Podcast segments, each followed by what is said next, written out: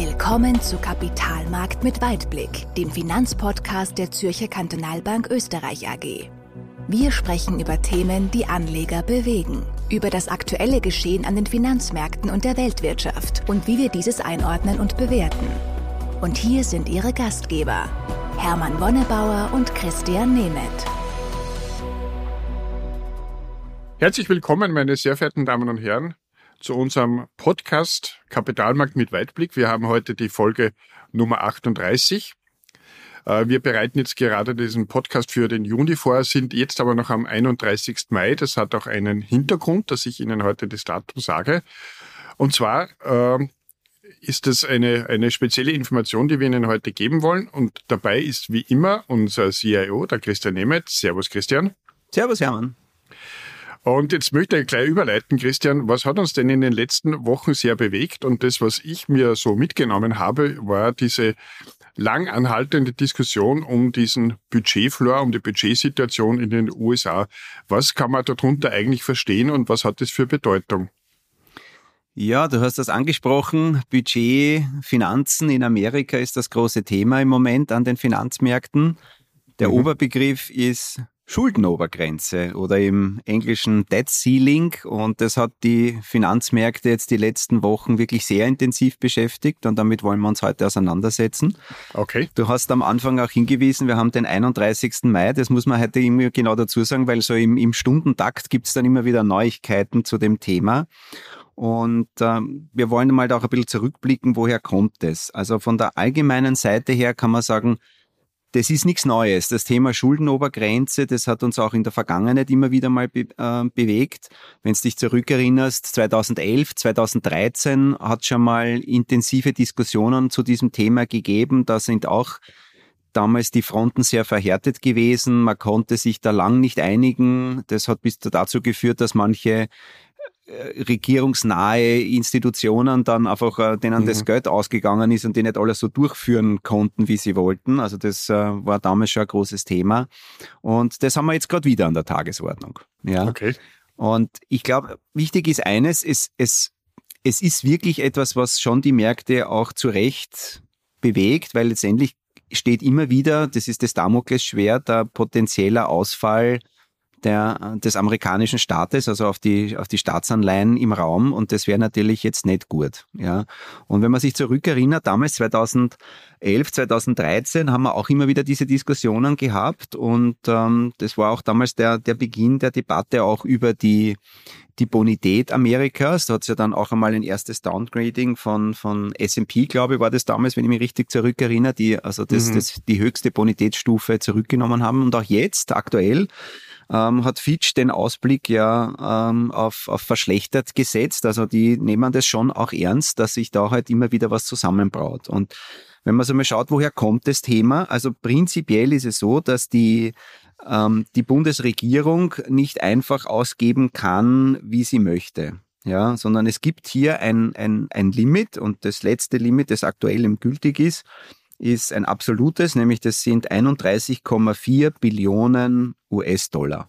Ja, mhm. also mehr als das geht's nicht. Das ist eine gesetzliche Grenze. Das war damals 123 Prozent des nominellen BIP vom Jahr 2022 und das ist im Moment gültig. Und äh, um das wieder anzuheben, bedarf es einer Einigung, sowohl von den Republikanern als auch den Demokraten. Und da wir ja im Moment ja gemischte Verhältnisse haben und nicht überall eine einheitliche äh, Mehrheitskonstellation, ist es in der, auch in der Vergangenheit immer schwierig gewesen. Also wie wir in Wien immer sagen, das ist zach. Und das haben wir im Moment eben auch. Und was jetzt sicherlich noch dazu kommt, ist, dass die politischen Fronten ja noch mehr verhärtet sind und deswegen auch hier die radikalen Ränder in beiden Parteien natürlich dann umso stärker, also hier immer querschießen und einen Kompromiss eher erschweren. Aber so wie es ausschaut, also wir haben gestern eben eine wichtige Hürde genommen. In diesem relevanten Unterausschuss äh, ist es jetzt Ganze mal der Kompromiss durchgegangen und der sieht eben vor, dass man jetzt diese Schuldenobergrenze aussetzt. Das ist eben die eine Möglichkeit, mit der man arbeiten kann. Das heißt also, entweder man gibt wieder ein, ein neues Limit vor im Sinne von einer absoluten Zahl oder man sagt, man sistiert dieses ganze Thema und das ist im Moment das, worauf es hinauslaufen sollte. Der Vorschlag sieht eben vor, dass man bis zum 01.01.2025, das wäre auch nach der nächsten Präsidentenwahl, hier praktisch diese Schuldenobergrenze vorübergehend aussetzt. Und damit wäre das, das Problem gelöst.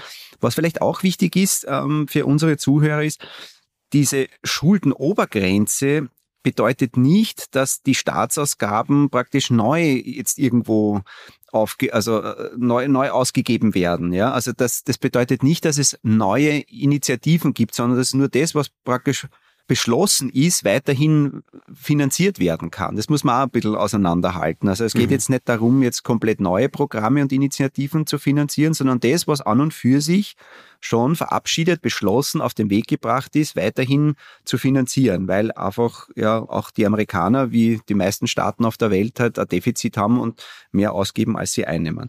Und das Ganze ist seit den 60er Jahren jetzt 78 Mal passiert, dass man diese Schuldenobergrenze äh, anhebt und wir hoffen, dass das also jetzt auch aktuell auch gut über die Bühne geht, weil ansonsten wird es wirklich schwierig. Also die aktuelle Schätzung ist, dass am 5. Juni dann dem Staat das Geld ausgeht und alle Optionen, die da immer wieder jetzt kolportiert werden, ähm, die sind alle nicht wirklich äh, befriedigend, langfristig tragfähig und auch nicht vertrauensbildend. Das muss man auch dazu sagen. Ja, also das ganze Thema ist, ist nicht ganz von der Hand zu weisen. Aber mhm. Wir sind auf gutem Wege. Und interessant ist schon auch, was die Finanzmärkte damit machen. Also im Vorfeld jetzt vor also es ist ja gerade über das Pfingstwochenende jetzt dann ein, ein Kompromiss entstanden, der vorsieht, dass es Einsparungen gibt auf die nächsten zehn Jahre. Da ist im Moment eine kolportierte Zahl im Raum von einer Billion US-Dollar in diesem Zeitraum. Ähm, die Republikaner sagen, das wird sogar mehr sein. Es ist da geht es ein bisschen um politisches Kleingeld, das man da münzen möchte. Aber es geht darum, praktisch einen, eine Dämpfung des Ausgabenpfades zu machen. Damit wird sich der amerikanische Staat aber definitiv nicht sanieren. Das muss man auch dazu sagen. Die Schulden werden weiter steigen. Also das ist zwar nicht eine große Zahl, aber das wird jetzt die Verschuldensituation jetzt nicht dramatisch bremsen. Dazu da würde es ganz andere Einschnitte äh, mhm. bedarfen. Aber was wir sieht ist, also es gibt einen gewissen Einfluss dann auch von den Republikanern, die ja immer ganz gerne eher restriktiver vorgehen und sagen, ohne diesen Kompromiss stimmen wir nicht zu. Und alle wissen aber trotzdem, ein Kompromiss ist für beide Seiten wichtig. Also sonst äh, gibt's eben totale Verwerfungen dann vielleicht an den Finanzmärkten und das will niemand. Aber die politische Vernunft scheint im Moment ja äh, da zu siegen. Aber das ist noch, noch nicht wirklich in trockenen Tüchern. Also wir haben wichtige Meilensteine genommen und wir hoffen, dass das heute auch über die Bühne geht. Und man sieht es auch, die Finanzmärkte, also gerade auf der Anleihenseite, ähm, reagieren da schon drauf. Also gerade diejenigen Anleihen, die jetzt knapp nach diesem X-Day, wie man so schön sagt, also ja. wo praktisch das Geld dann nicht mehr zur Verfügung wäre, die kurz danach dann zu bedienen gewesen wären, ähm, die, die haben schon teilweise stärkere Kurserschläge gehabt und man sieht es auch generell in dem zwei- und zehnjährigen Bereich, dass das schon auch ähm, ein Faktor ist, der die Renditen doch deutlich bewegt. Also mhm. in den letzten mhm. Tagen sind die Renditen wieder gesunken. Das zeigt, dass da wieder ein bisschen mehr Vertrauen da ist. Ich glaube aber, das ist etwas, was immer wieder kommen wird. Also solange man das halt jetzt nicht äh, äh langfristig Tragfähigkeit ähm, saniert und generell die soliden Haushaltsfinanzen da stärker in den Vordergrund stellt, wird das etwas sein, was uns immer wieder einholt. Aber die Amerikaner können sich das auch erlauben. Sie sind nach wie vor halt die Weltwährung, die Reservewährung. Und ähm, wahrscheinlich jede andere Volkswirtschaft äh, würde wesentlich stärker schon im Vorfeld so einer Debatte halt hier abgestraft werden. Ja, also ich kenne niemanden, der sich das so erlauben könnte wie im mhm. Moment die Amerikaner. Ja, und vielleicht mhm. auch noch eine Zahl dazu. Ähm, habe ich mir angeschaut ähm, nämlich die, die globalen Finanzreserven, wie sich die jetzt in den letzten Jahren, Jahrzehnten eigentlich entwickelt haben. Und da ist immer noch der US-Dollar natürlich die dominante globale Reservewährung. Also das war um die 60 Prozent aller Finanzreserven werden in US-Dollar gehalten von den Notenbanken. Und da kommen wir, wenn man so zurückblickt, also von der, von der Jahrhundertwende ähm, waren das 70 Prozent, jetzt sind es ein bisschen 60 Prozent oder ein Schnaps drunter. Das heißt ungefähr so mit einem halben Prozentpunkt pro Jahr nimmt es ab, was aber auch äh, erklärbar ist, weil einfach auch die, die Weltwirtschaft breiter aufgestellt ist. Also es gibt natürlich also vor allem über den Emerging Markets in den letzten äh, mehr als 20 Jahren halt wesentlich mehr Bedeutung als wie äh, damals. Und deswegen mhm. ist es auch okay, dass der Anteil des U der USA und des US-Dollars hier etwas zurückgegangen ist. Aber es gibt nach wie vor wenig Alternativen. Ja, also der Euro hat sich nicht so massiv jetzt äh, etabliert, auch der chinesische Renminbi nicht. Also man kommt am Dollar nach wie vor nicht vorbei und das spiegelt halt natürlich dann schon auch ähm, halt auch weiterhin diesen besonderen Status der Amerikaner wieder. Aber es war etwas, was uns beschäftigt hat und das ist natürlich auch ein Thema, auch aus dem Nähkästchen geplaudert. Das macht mir dann auch immer Spaß, wenn, wenn so Sachen kommen, dass man sich auch wieder intellektuell mit ganz neuen Themen auseinandersetzen kann. Es ist nicht jetzt immer ein positives Thema, das gehört zum Job dazu, aber ich finde es spannend, ähm, das miteinander verknüpfen zu können und nicht nur jetzt wieder über BIP-Zahlen und Gewinne ja. und äh, ich weiß nicht was, Inflation, auf das kommen wir wahrscheinlich heute auch noch, wird uns nicht erspart bleiben. Das ist der Dauerbrenner. Aber es gibt dann eben auch wieder neue, neue Inputs und die, die sind aber nicht, nicht unwichtig für den Markt. Aber man mhm. kann es nicht isolieren. Und wenn man auch nochmal die Brücke zur Vergangenheit schlägt, 2011 waren die Reaktionen im Vorfeld vor diesem Kompromiss ähm, ganz anders wie 2013. Einmal war das ein Non-Invent und einmal ist es de facto halt schon stärker auch nach unten gegangen. Also es ist, es ist nicht nix, aber wenn das alles so gut geht, dann glaube ich, ähm, sind wir da wieder gut aufgestellt. Ich glaube aber auch, so eine richtige Erholungsrallye, die würde ich jetzt auch nicht sehen. Ja, vor allem die Aktienmärkte sind im Vorfeld ja im Mai jetzt schon ganz gut gelaufen und die, die Renten haben jetzt auch schon einiges vorweggenommen. Also ich glaube, das nimmt Stolpersteine aus dem Weg, aber ist jetzt nicht, sagen wir mal, der Katalysator für einen Riesenschub nach oben. Das glaube ich auch nicht. Mhm, mh. Naja, es wird nicht langweilig. Es gibt Na, immer, immer, wieder was Neues. Ne? Ja, da hast du recht. Aber du hast schon jetzt erwähnt, äh, Mai war relativ äh, erfreulich, was die Kapitalmärkte betroffen hat. Es gibt ja dieses Sprichwort Sell in May and go away. Äh, wie schaut das jetzt für unsere aktuelle Allokation aus? Was sollen Anlegerinnen und Anleger jetzt beachten für die nächsten Wochen? Ja, also wir glauben nicht, dass es Zeit ist, jetzt äh, auszusteigen. Vor allem, wenn man schon Anfang des Monats äh, verkauft hätte mit dem Sell in May, dann hätte man schon einiges äh, verpasst.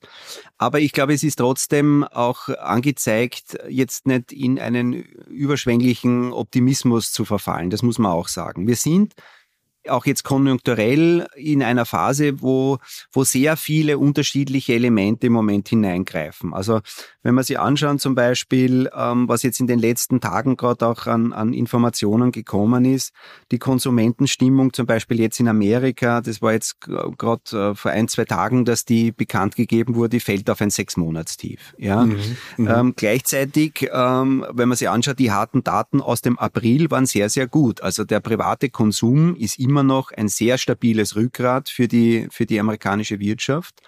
Und selbst wenn jetzt im Mai und im Juni vielleicht dann ähm, das nur stagniert, dann wird das rein von den Aprilzahlen, weil die sehr robust waren, für das Quartal, für das BIP-Wachstum doch eine, eine sehr solide Basis sein. Also das heißt, diese Rezessionsgefahren sind einmal von der Seite her jetzt nicht extrem ausgeprägt. Also wir haben immer gesagt, wir rechnen damit, dass im zweiten Halbjahr eine, eine milde Rezession kommt. Dazu stehen wir weiterhin. Aber das zeigt, also es ist auch sehr viel Robustheit teilweise immer noch drinnen. Auf der anderen Seite ähm, ist die Inflation hartnäckig hoch. Also wenn man sich zum Beispiel auch hier wieder Amerika anschaut, da sind sowohl diese Kerninflationsraten, Gesamtinflationsraten immer noch auf einem Niveau, ähm, das äh, langfristig nicht tolerabel ist von den Notenbanken. Und dementsprechend äh, wird es gar nicht so einfach sein, dass die Notenbank jetzt dann einmal eine Zinspause einlegt. Das ist nach wie vor unsere Prognose aber die Diskussion wird sicher hart geführt werden. Und bis dahin kommen ja auch noch Wirtschaftsdaten. Das werden sich die, die Verantwortlichen sicher ganz genau anschauen. Also es ist so ein bisschen so ein, ein Vor und Zurück. Ja, heute in der Früh waren noch Zahlen aus China. Da sieht man, dass der Dienstleistungsbereich sehr gut unterwegs ist, aber was jetzt Industrie und Gewerbe betrifft, ähm, eher schwächer ist. Also das heißt, die Exportseite jetzt nicht so rosig ist. Das sind schon alles Themen, die die Märkte ähm, beschäftigen. Insgesamt muss man allerdings sagen, sowohl das erste Quartal auf der Wirtschaftsseite als auch bei den Unternehmern, wenn man sich anschaut, ähm, wie die Berichtssaison war, ist sehr gut verlaufen. Das hat eben auch dazu geführt, dass die Märkte positiv äh, sich entwickelt haben. Und ich glaube, das gibt auch Unterstützung ja, für die Zukunft, aber die Bewertungen sind nicht überall billig. Deswegen, wir gehen eher davon aus, eine, eine minimale leichte Untergewichtung ist nach wie vor angezeigt. Aber was haben wir in den Portfolios sonst noch verändert? Wir haben die Duration etwas verlängert, weil wir sehen, immer mhm. dann, wenn die mhm. Renditen mhm. im langlaufenden Bereich wieder ein bisschen ansteigen, ist es ein günstiger Einstiegszeitpunkt. Also da ja. gibt es langfristig gesehen auch wieder interessante Renditen und Zinsen. Ja, das ist ein Thema. Wir haben die Wachstumskomponente weiter verstärkt, also vor allem auch ähm, in Europa jetzt auch. In Amerika haben wir auch schon diesen Schritt gemacht. Also da haben wir ähm, uns ein bisschen mehr auf diese, dieses Segment konzentriert. Gerade in Amerika ist der Markt immer wieder jetzt äh, stark geprägt gewesen durch dieses Thema künstliche Intelligenz und alle Unternehmen, die damit zusammenhängen. Mal schauen, wie viele dann wirklich damit Geld verdienen, aber das treibt im Moment diese Fantasie, diese Märkte, das sieht man, ja. Mhm. Und ähm, dem muss man auch Rechnung tragen, ja. Und das ist so, wie wir im Moment positioniert sind.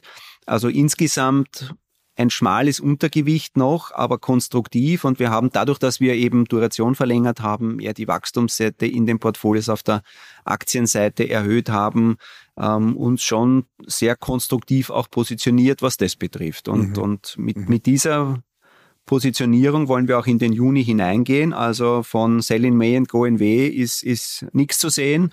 Aber jetzt das Gaspedal komplett durchdrücken würden wir auch nicht. Ja, also okay.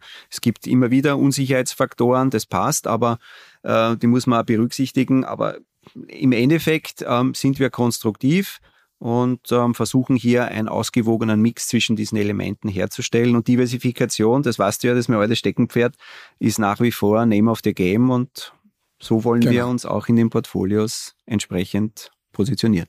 Nicht alle Eier in den gleichen Korb. So ja, ist es. So ist genau, es. das ist das ist das Wichtigste auch äh, auch für die Zukunft. Ähm, ja, dann sage ich mal vielen Dank, Christian. Ich hoffe, liebe Zuhörerinnen, liebe Zuhörer, es war auch heute wieder spannend für Sie. Und wir werden auch jetzt nur beobachten, wie die amerikanische Regierung äh, damit umgeht, mit diesen äh, mit dieser Budgetsituation. Das werden wir bald wissen.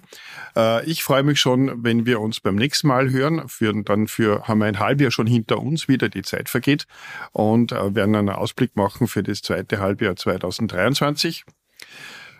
Ich bedanke mich für Ihr, für Ihr Interesse und für Ihr Zuhören. Empfehlen Sie uns weiter, wenn es Ihnen gefällt. Und sag dir, lieber Christian, auch vielen Dank und sage Servus, Christian. Servus, Hermann. Und wie gesagt, freue mich schon. Bis zum nächsten Mal. Auf Wiedersehen.